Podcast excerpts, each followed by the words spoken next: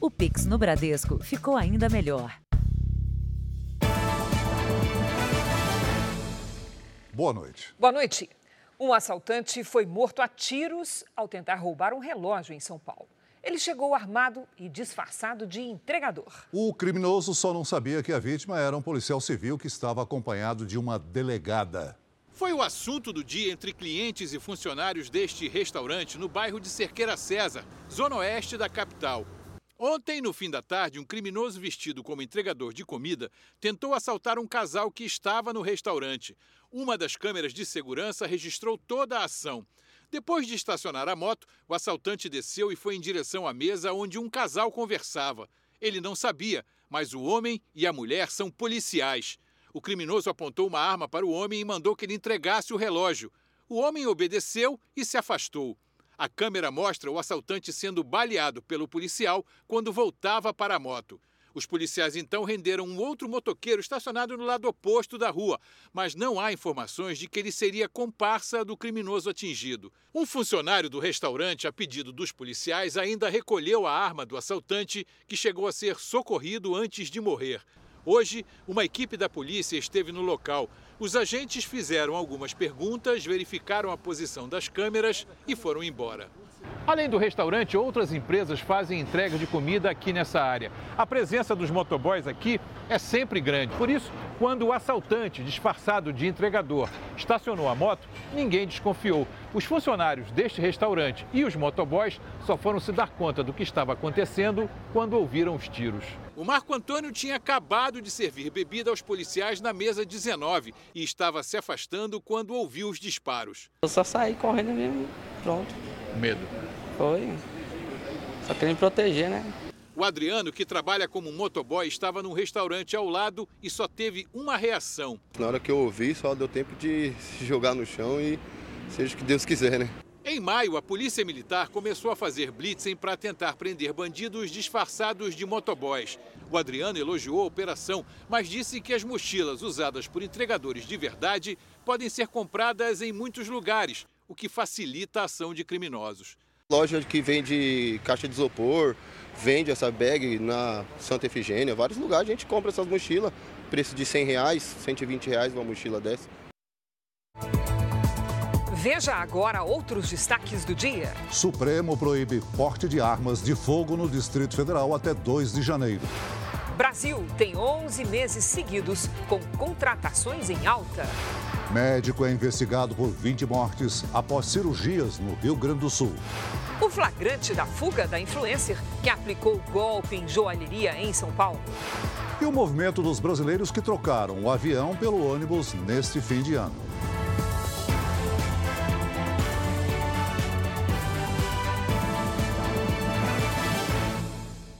Oferecimento Bradesco, o que vem primeiro para você em 2023.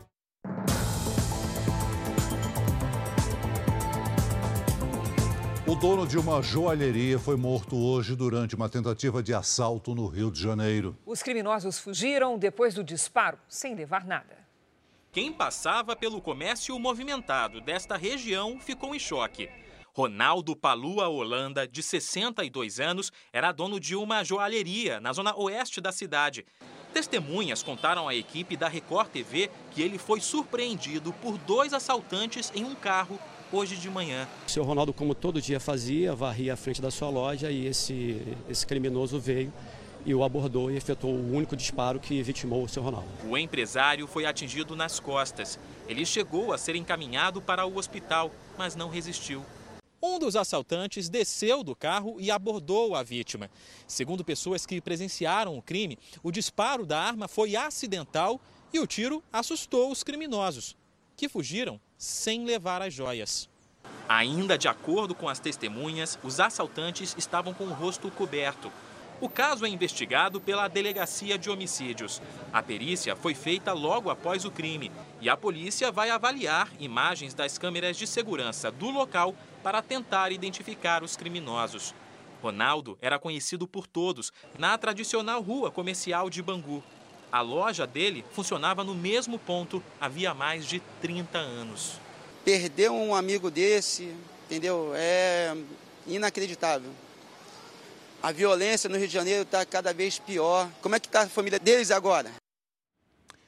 Uma mulher de 26 anos é suspeita de aplicar um golpe em cerca de 400 pessoas no interior de Goiás. Ela teria forjado um câncer e pedia dinheiro para fazer o tratamento e comprar remédios. Amigos chegaram a tatuar no corpo uma mensagem em apoio à amiga. E agora a gente se sente é, com cara de bobo, enganado, porque todo mundo ajudou, todo mundo postou, pediu para os amigos ajudar. Débora Barros dos Santos, de 26 anos, trabalhava em uma pousada em Pirenópolis, cidade turística a 115 quilômetros de Goiânia. Colegas ficaram comovidos quando a camareira começou a passar mal e disse estar com leucemia. Foto que hoje a gente para para prestar atenção nela não é sangue.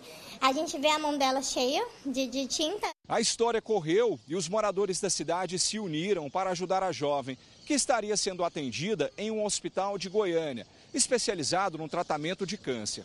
Por causa disso, ela faltava ao trabalho, mas nunca apresentava atestado médico ou exames que confirmassem o diagnóstico. O pessoal entrou em contato com o Hospital Araújo Jorge, em Goiânia, que é a referência no tratamento de câncer e leucemia aqui em Goiás. O pessoal do Araújo Jorge, a direção, respondeu que essa pessoa com aquele nome não havia passado por lá e não havia sido submetida a nenhum tratamento no hospital, na unidade de saúde. Débora dizia que o dinheiro arrecadado seria usado para comprar medicamentos. O suposto drama da jovem chegou até o interior do Maranhão, onde ela nasceu. Teve gente aqui que fez empréstimo de 12 mil, 13 mil reais para custear o tratamento dela aqui. Tá todo mundo horrorizado. Já foram ouvidos colegas de trabalho e o ex-namorado dela. Segundo a polícia, Débora está internada em Goiânia. O hospital não informou o motivo. Disse apenas que a paciente está consciente e respira espontaneamente. A camareira negou o crime e disse que foi convencida por uma mulher que estava com leucemia. Não soube informar o nome completo, ela sabia apenas o primeiro nome, não sabia detalhar de onde conheceu essa moça e também não soube informar o local e o médico com o qual ela fazia atendimento. Se ficar comprovado que ela realmente não existe, é mais um elemento de que houve essa fraude para conseguir esse ajuda financeira das pessoas. Um tremor de terra assustou moradores de Sete Lagoas, em Minas Gerais, na madrugada de hoje. Segundo o Observatório Sismológico da Universidade de Brasília, foi registrado um abalo de pequena magnitude, de 2,8 na escala Richter, que vai até 10. Não há informações sobre feridos. O incêndio atingiu uma loja de departamentos em Vitória da Conquista, na Bahia. O imóvel, de mais de 6 mil metros quadrados, ficou completamente destruído. O fogo teria começado pela manhã, quando o local ainda estava fechado. Os bombeiros apagaram as chamas. Ninguém ficou ferido. A causa do incêndio vai ser investigada. A queda de uma árvore de 35 metros durante um temporal matou um homem em Campinas, no interior paulista. Guilherme da Silva tinha 36 anos e estava dentro de um carro quando foi atingido. A árvore ainda destruiu parte de duas casas a prefeitura da cidade vai investigar as causas da queda. Conseguir tirar o visto americano pela primeira vez não está nada fácil. A espera para a entrevista no consulado de São Paulo chega a quase 500 dias. É quase um ano e três meses, né, Isso. Celso? Mas para quem pretende fazer a renovação, a fila é bem menor. Em São Paulo e no Rio de Janeiro, a espera é de cerca de um mês. João é campeão de vendas no trabalho e por isso ganhou de prêmio uma viagem para qualquer lugar do mundo. Ele e a mulher escolheram os Estados Unidos, mas como não tinham visto, o sonho foi adiado. A gente idealizar aqueles passeios, conhecer finalmente o Mickey ali, ter sonhado, ter, trabalhado todo com aquele sonho e não ter levado foi bem frustrante. Não está fácil conseguir visto para os Estados Unidos. Por causa da pandemia, os pedidos se acumularam e a espera para as entrevistas dos consulados é enorme. Só aqui no Rio de Janeiro, por exemplo, quem faz o agendamento agora só vai ser atendido em março de 2024. Em pelo menos outros três consulados e na embaixada, a situação também exige paciência. Em São Paulo, são quase 500 dias de espera. As longas filas atingem pessoas que estão tirando pela primeira vez o visto de turismo e negócios.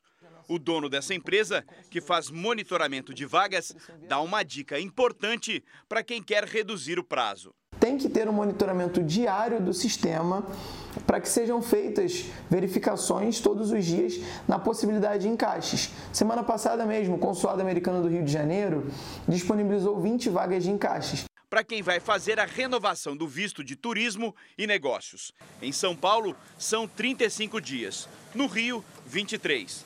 O processo é mais ágil porque o Departamento de Estado americano não exige mais entrevista na embaixada ou no consulado para quem quer renovar.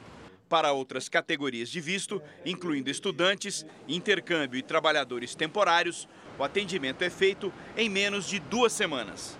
A assessoria do Consulado Americano do Rio informou que a embaixada e os consulados do Brasil têm trabalhado para contratar e treinar funcionários para aumentar a capacidade de processamento de vistos. Para não perder o prêmio da empresa, João e Larissa foram para Londres. O visto americano saiu no mês passado e a próxima viagem já tem destino. Estados Unidos, estamos chegando. E agora uma boa notícia: o Brasil registrou 11 meses seguidos com mais contratações do que demissões. O país fecha o ano com um recorde: mais de 43 milhões de trabalhadores com carteira assinada. Quando começou a preparar drinks embaladas, como um bico, a Juliana não imaginava que ia terminar o ano com o primeiro emprego com carteira assinada neste bar em São Paulo. Isso estava me preocupando muito, porque eu moro com uma amiga, né? Aí hoje em dia eu consigo ajudar em casa, sem passar por perrengue nenhum. O bar é uma das 13 casas de uma rede que contratou neste ano 500 funcionários. Só, não foram só contratações novas, foi uma recontratação de pessoas que estavam connosco já no passado, eh, eh, há muitos anos. Hoje temos eu posso dizer, 50 vagas abertas para a empresa toda, não é? Em novembro, o comércio e os serviços aumentaram as contratações, enquanto a indústria, a construção e a agricultura diminuíram o número de funcionários. No geral, o mês terminou com 135.495 vagas a mais no mercado de trabalho. A recuperação econômica a partir da liberação de atividades que haviam sido afetadas pela pandemia gerou neste ano mais de 2 milhões e 400 mil empregos. E assim, o país chegou em novembro a um recorde, mais de 43 milhões de trabalhadores com carteira assinada. A gente está tendo, ah, invariavelmente, uma migração do informal para o formal. Ou seja, a gente está conseguindo dar aquele segundo passo. Tem que conseguir qualificar as pessoas, criar mão de obra qualificada e melhorar cada vez mais o nível de emprego. Porque aí a gente consegue ter um ciclo muito mais virtuoso. Depois de conseguir o um emprego de garçonete, a Letícia quer ir mais longe. Eu pretendo fazer um curso de inglês, porque aqui vem bastante turista, então estou me esforçando para que eu consiga realizar tudo que eu desejo aqui dentro. O Ministério da Justiça autorizou a atuação da Força Nacional para reforçar a segurança na cerimônia de posse do presidente eleito Luiz Inácio Lula da Silva no domingo. O ministro Alexandre de Moraes, do Supremo Tribunal Federal, suspendeu o porte e o transporte de armas em todo o Distrito Federal. A decisão de Moraes atende ao pedido da equipe de transição do presidente eleito Lula e da Polícia Federal. A restrição começou hoje às 6 horas da tarde e vai até segunda-feira, um dia depois da posse. O impedimento atinge colecionadores, atiradores e caçadores, que não estarão autorizados a portar e transportar armas de fogo e munições em todo o território do Distrito Federal. Na decisão, Moraes afirmou que grupos extremistas, sob a conivência de determinadas autoridades públicas, vêm praticando crimes contra o Estado Democrático de Direito. Na decisão, o ministro também autorizou as forças policiais a prender em flagrante quem estiver com armas durante a proibição. Fontes do STF e da Polícia Federal afirmaram que haverá forte fiscalização e monitoramento até em redes sociais. A instituição confirmou que mais de mil policiais federais irão integrar a segurança da cerimônia no domingo. Será o maior número de agentes já escalados para uma posse. O uso da Força Nacional de Segurança Pública, autorizado hoje pelo Ministério da Justiça, será em apoio à Polícia Rodoviária Federal, nas atividades de escolta. A esplanada dos ministérios será totalmente interditada na sexta-feira para uma varredura, que irá contar com o esquadrão antibombas. A Secretaria de Segurança Pública do Distrito Federal mantém conversas com o Exército para acelerar a desmobilização do acampamento em frente ao quartel-general em Brasília, para facilitar a transição e acelerar a retirada dos manifestantes contrários ao resultado da eleição. O presidente Bolsonaro nomeou hoje o novo comandante do Exército, escolhido pelo presidente eleito. O general Júlio César de Arruda assume o cargo interinamente a partir de sexta-feira, no lugar do atual comandante Marco Antônio Freire Gomes. Vamos direto a Brasília agora ao vivo, porque o presidente Bolsonaro deve embarcar para os Estados Unidos antes da posse do presidente eleito Lula da Silva. O repórter Tiago Nolasco tem os detalhes. Boa noite, Tiago. Oi, Cris. Boa noite para você, para o Celso e para todos. O presidente Jair Bolsonaro embarca na sexta-feira para Orlando, no estado americano da Flórida, para um período de descanso. A equipe que vai preparar a chegada de Bolsonaro embarcou hoje para os Estados Unidos. Eu conversei com o presidente que disse que passou o dia no Palácio da Alvorada, aqui em Brasília. Ele esteve com pelo menos três ministros: Marcelo Queiroga, da Saúde, Luiz Eduardo Ramos, da Secretaria-Geral da Presidência, e Adolfo Saxida, de Minas e Energia. Com a viagem de Bolsonaro, já está certo que ele não vai passar a faixa presidencial a Luiz Inácio Lula da Silva no domingo e não há previsão de um discurso de Bolsonaro do cargo. Na volta ao Brasil, Bolsonaro pretende continuar morando em Brasília e comandar a oposição ao futuro governo. Celso e Cris, é com vocês em São Paulo. Obrigada, Tiago. Veja a seguir. Presidente eleito Lula da Silva deve anunciar amanhã novos nomes de ministros do futuro governo. E ainda hoje, três homens são presos suspeitos de participar do sequestro de uma juíza em São Paulo.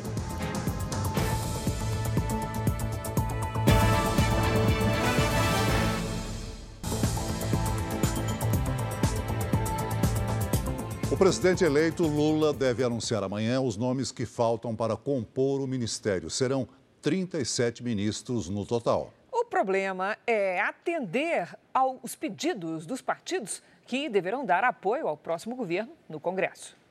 As últimas costuras para definir quem vai ocupar os 16 ministérios ainda não oficializados foram feitas hoje ao longo de todo o dia. A cúpula do MDB se reuniu com Lula à tarde para definir seu lugar na esplanada.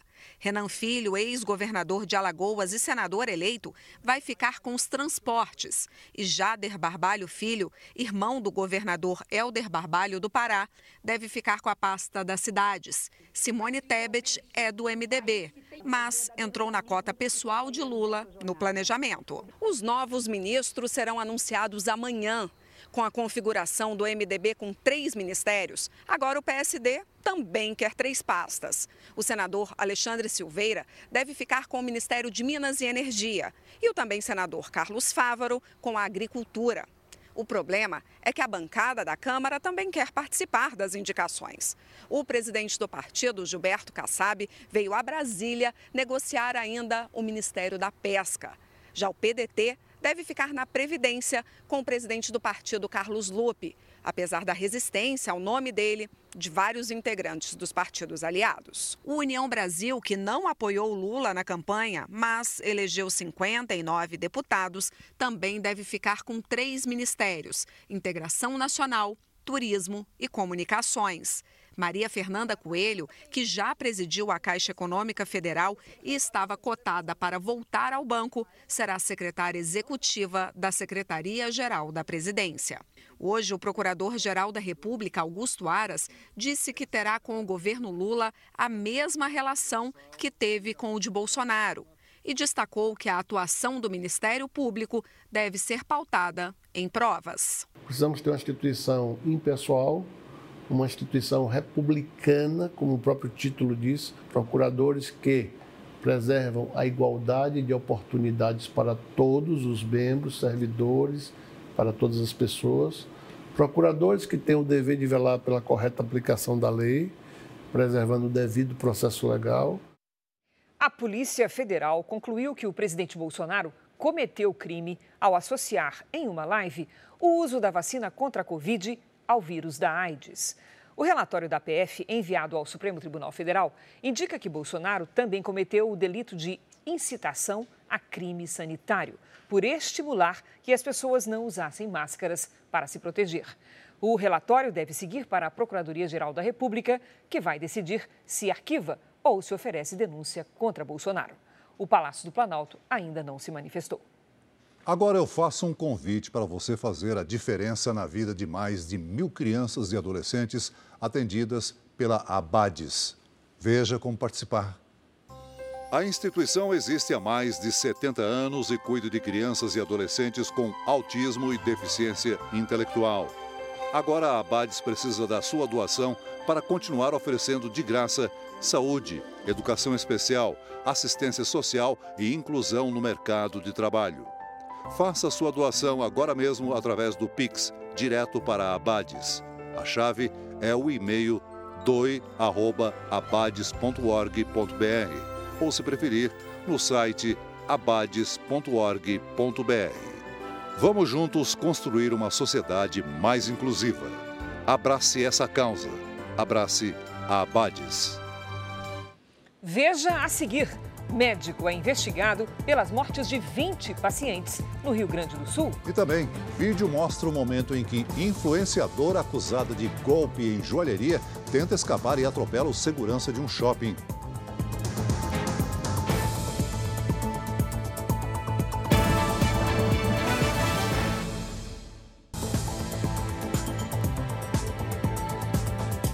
Três homens foram presos suspeitos de participação no sequestro de uma juíza e de um escrevente em São Paulo. As vítimas foram mantidas em cativeiro e obrigadas a fazer transferências bancárias via Pix.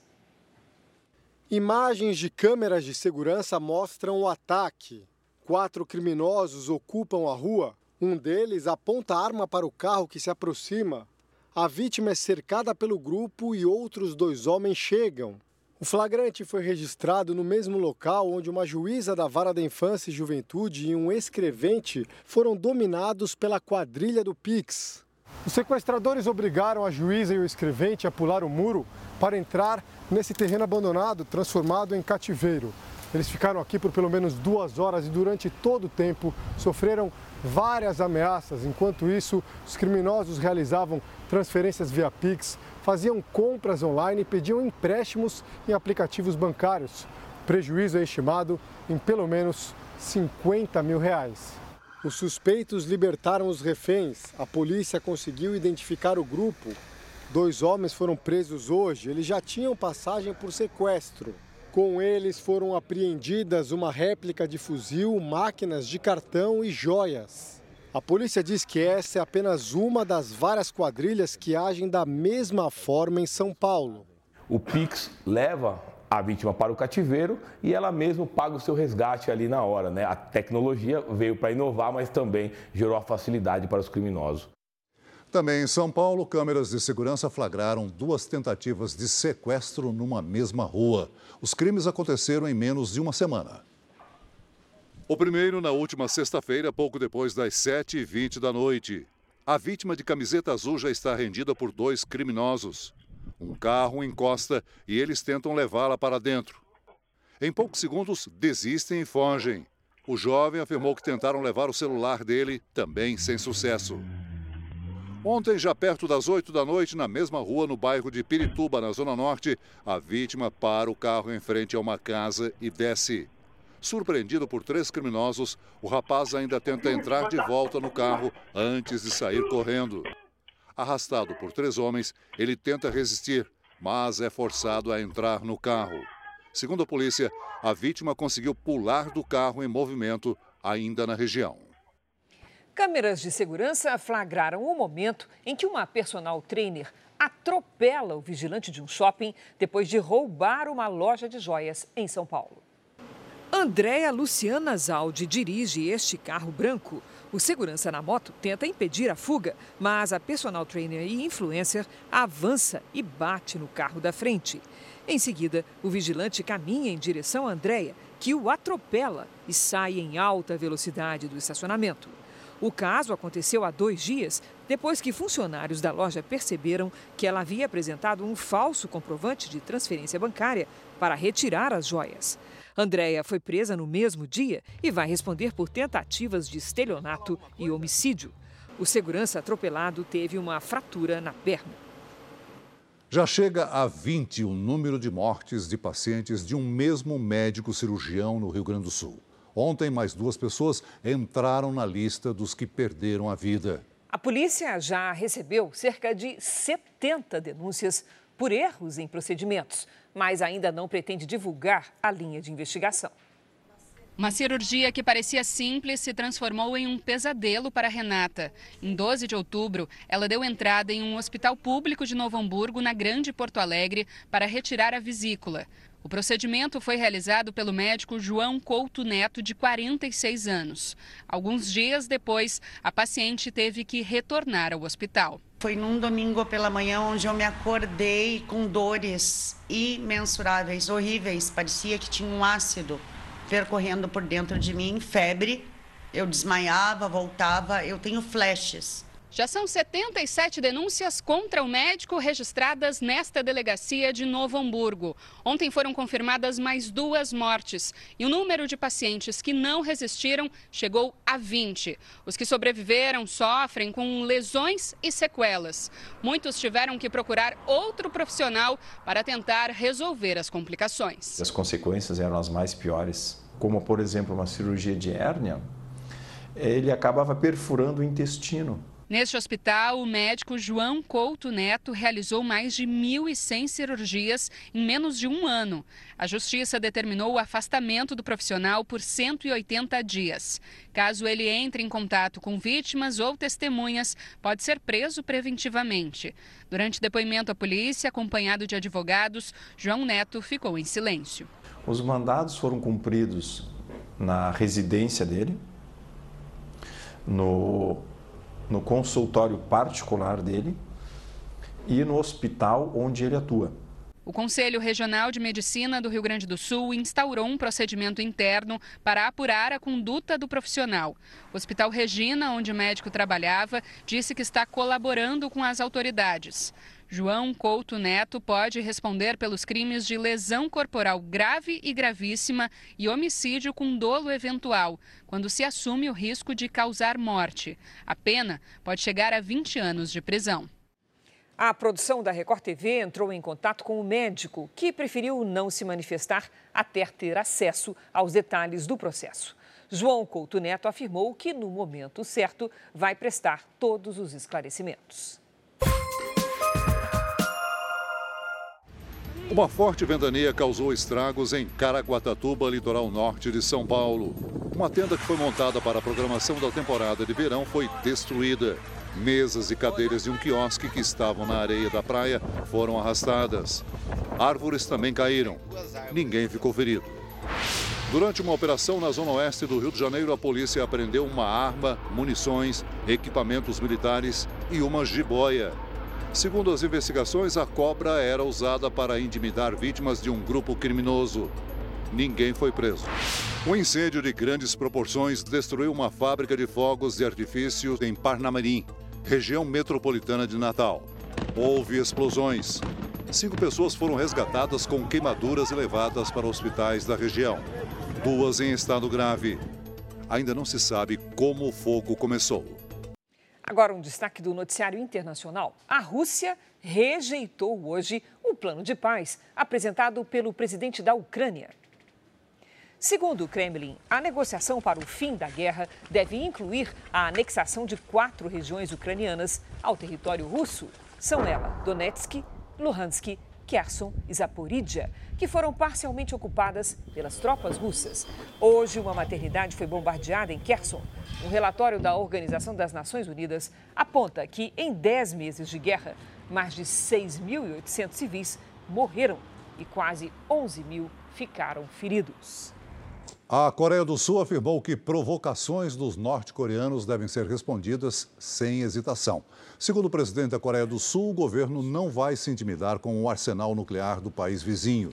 Também foi anunciada a criação de uma unidade para derrubar drones que invadem o espaço aéreo do país. Na última segunda-feira, drones norte-coreanos teriam cruzado a fronteira, mas o sistema de defesa do Sul falhou e não conseguiu abater as aeronaves. As 22 notícias que marcaram 2022 e ainda as imagens inesquecíveis deste ano. Amanhã, Roberto Cabrini apresenta a retrospectiva do jornalismo da Record TV. Em 2022, novos capítulos da história foram escritos. O pior conflito na Europa desde a Segunda Guerra Mundial. Outros reescritos. Uma das eleições mais disputadas da história. Presenciamos o fim de uma era. Morre aos 91 anos a rainha Elizabeth II. Enfrentamos despedidas. O Brasil está mais uma vez de luto. A fúria da natureza. Um rastro de tristeza, insegurança e dor. Acontecimentos chocantes. E agora vai cumprir prisão preventiva. E lamentáveis. Ataque em escolas no Espírito Santo deixa quatro mortos. Entre certezas e incertezas. O semanal de infectados também subiu. Seguimos unidos. A Argentina é campeã da Copa do Mundo. Registrando nossas memórias. Amanhã, 10 e meia da noite. Os 22 fatos que marcaram o Brasil e o mundo na retrospectiva 2022.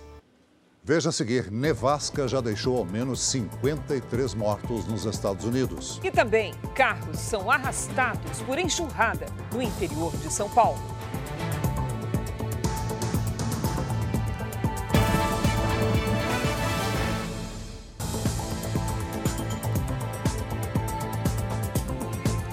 Depois da morte de três pessoas da mesma família por causa das chuvas, a Prefeitura de Antônio Dias, em Minas Gerais, decretou luto oficial de cinco dias e cancelou a festa de Réveillon. Os bombeiros procuram nos rios da região por um menino de 12 anos que está desaparecido desde domingo.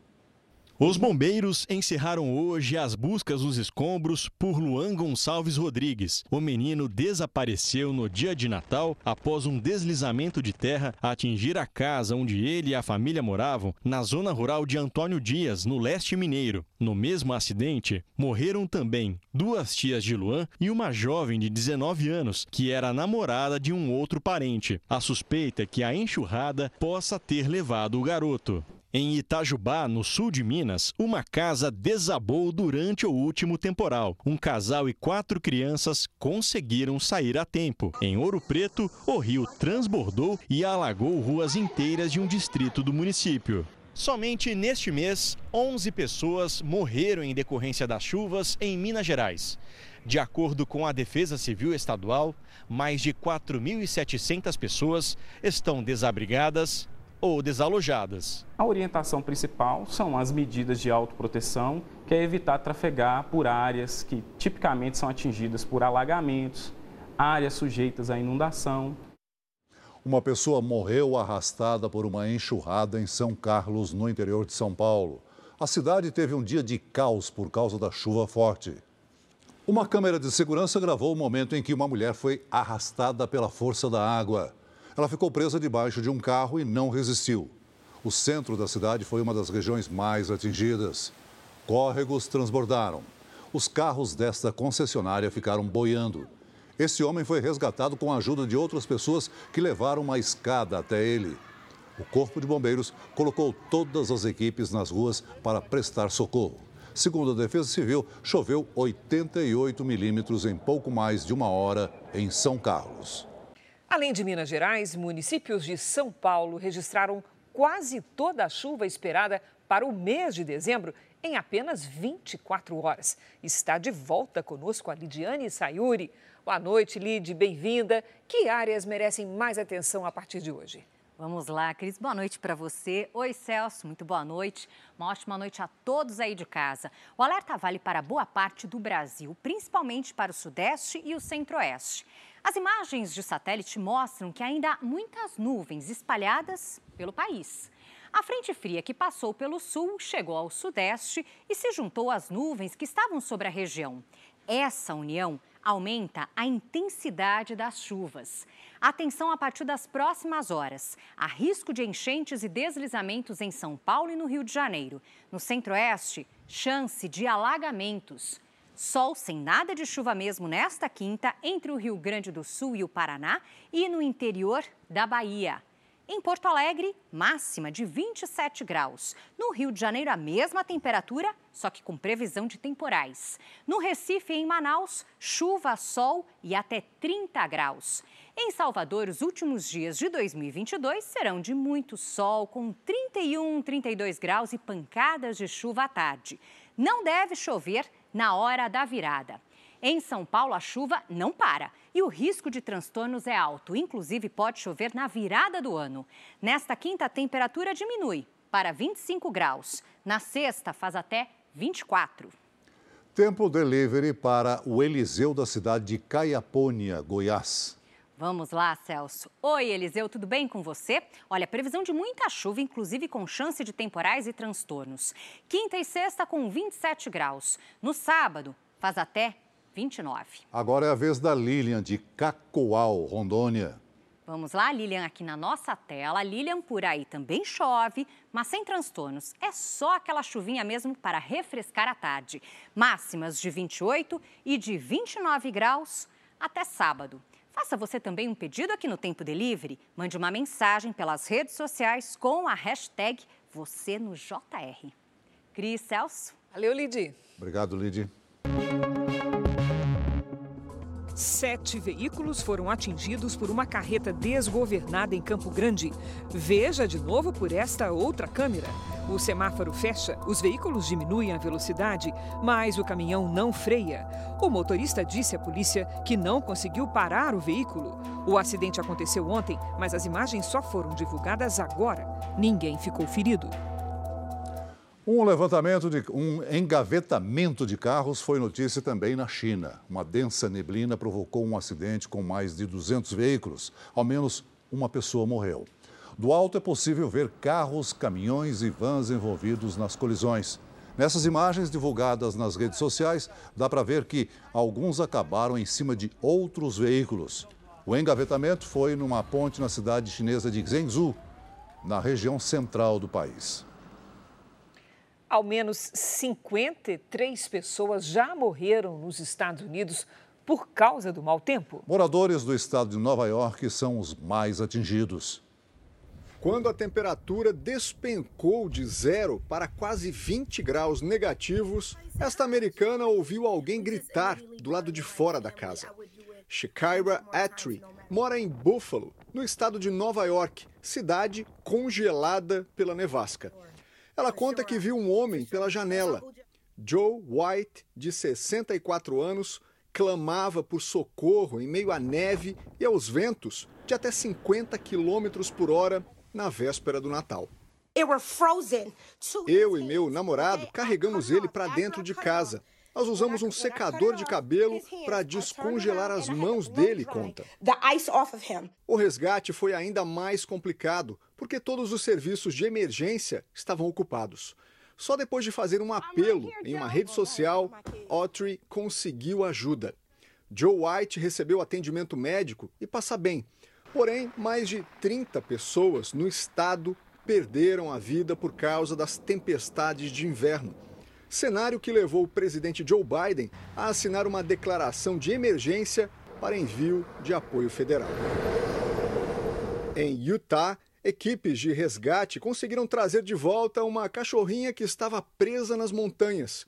A cadela se perdeu do dono após uma caminhada e só foi encontrada por drones da polícia. Aqui na Flórida, as temperaturas já voltaram a atingir os 20 graus Celsius. Mas o Serviço Nacional de Meteorologia alerta que a tempestade, embora mais fraca, ainda pode provocar cancelamentos e atrasos de voos até o fim da semana. O número de cubanos capturados enquanto tentavam entrar ilegalmente nos Estados Unidos atingiu um novo recorde.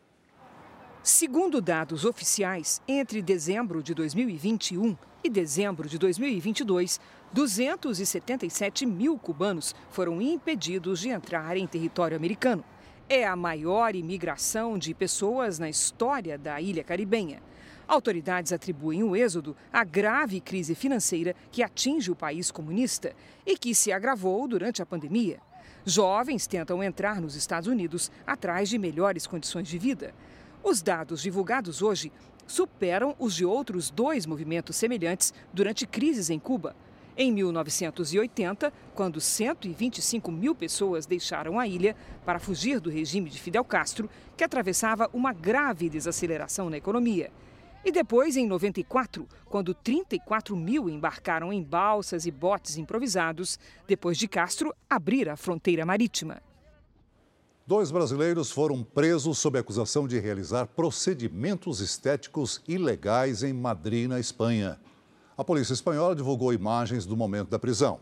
Os brasileiros, um homem e uma mulher, foram acusados de atuar como profissionais da saúde, mesmo sem ter os registros necessários. Produtos químicos e materiais usados em intervenções estéticas também foram apreendidos. O IBGE divulgou a prévia do censo de 2022 com dados coletados até o Natal. A população brasileira chegou a 207 milhões 750 mil 291 habitantes. A região sudeste é a mais populosa do país. O número de moradores supera os 87 milhões. Uma alteração na lei facilitou a mudança de nomes nos cartórios. Somente este ano foram quase 5 mil novas certidões emitidas no país. Uma alegria para quem não se reconhecia no nome estampado na certidão de nascimento.